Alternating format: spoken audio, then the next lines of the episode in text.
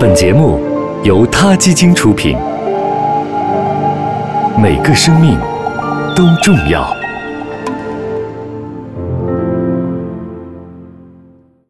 欢迎收听今天的他 Radio，获取每天最新节目推送，请关注他 Radio 微信公众号。不仅有音频文字版，还有更多关于动物的精彩资讯哦。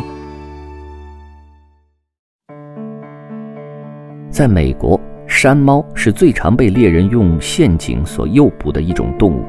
幸运的山猫也许会拖着受伤的身体逃离，而不幸的可能就成为了猎人的囊中之物。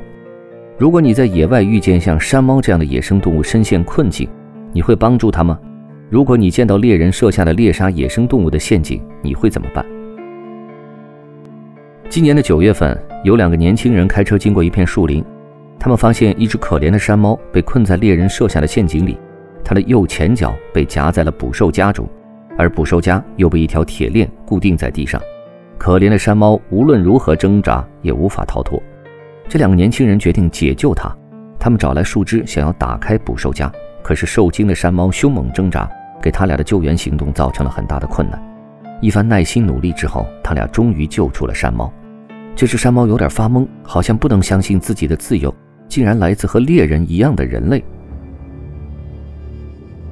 史密森学会国家自然历史博物馆称，美国大山猫是北美洲分布最广泛的原生猫科动物，全美都见得到它们的踪迹，北至加拿大南部，南到墨西哥都有。这种山猫的栖息地相当的多，从森林到沼泽都包括在内。在加拿大全境和美国北部的寒带林中，还生活着加拿大山猫。世界自然保护联盟红色名录将加拿大山猫列为了无危物种，然而它们在加拿大东部及美国本土的数量较不稳定，所以在美国濒危物种法的规范下，它们属于受威胁的物种。但是猎杀山猫获取它们的皮毛，在美国狩猎界已经有百年的历史。目前在美国估计还有一百个商业类山猫捕猎陷阱，而在三十年前，这个数字大约是三千。猎人用聚光灯诱捕并且杀死山猫，把皮毛卖给俄罗斯、希腊还有中国市场需要的人。为此，很多地方的民众发起过多次抗议诱捕山猫的行动。生态环境保护学者汤姆·欧克住在约书亚树国家公园附近。2013年，他就曾经联合当地的数千位居民抗议诱捕山猫的行为，并要求政府立法禁止设置陷阱捕猎山猫。今年的11月23日。美国加州鱼类和野生动物管理局终于出台了一项禁令，即在加利福尼亚州境内禁止任何以娱乐和商业为目的的诱捕山猫行为。这个持续了将近一个世纪的传统产业，终于在加州被全面的禁止了。虽然现在其他州尚无同类的禁令出台，但不能不说这是一个好的开头。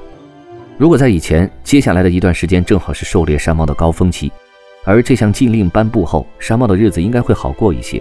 不过，偷猎的行为始终是无法杜绝。加州鱼类和野生动物管理局的官员还透露，一名加州男子在拉逊和默多克两个郡九百多平方米的地方非法设置了五十个诱捕山猫的陷阱。这名男子现在要面临数项刑事指控以及五千美元的罚金。禁令出台后的那个周六下午，汤姆·欧克灌下了几瓶冰冻的啤酒，走到发现陷阱的地方，庆祝民众呼吁的胜利。这是历史上的第一次，加州境内将不再有山猫陷阱的存在。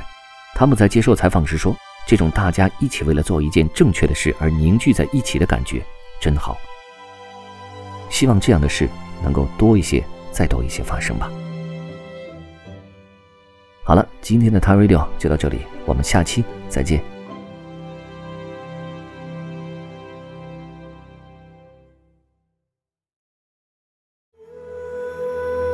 他 Radio，中国大陆第一家动物保护公益电台。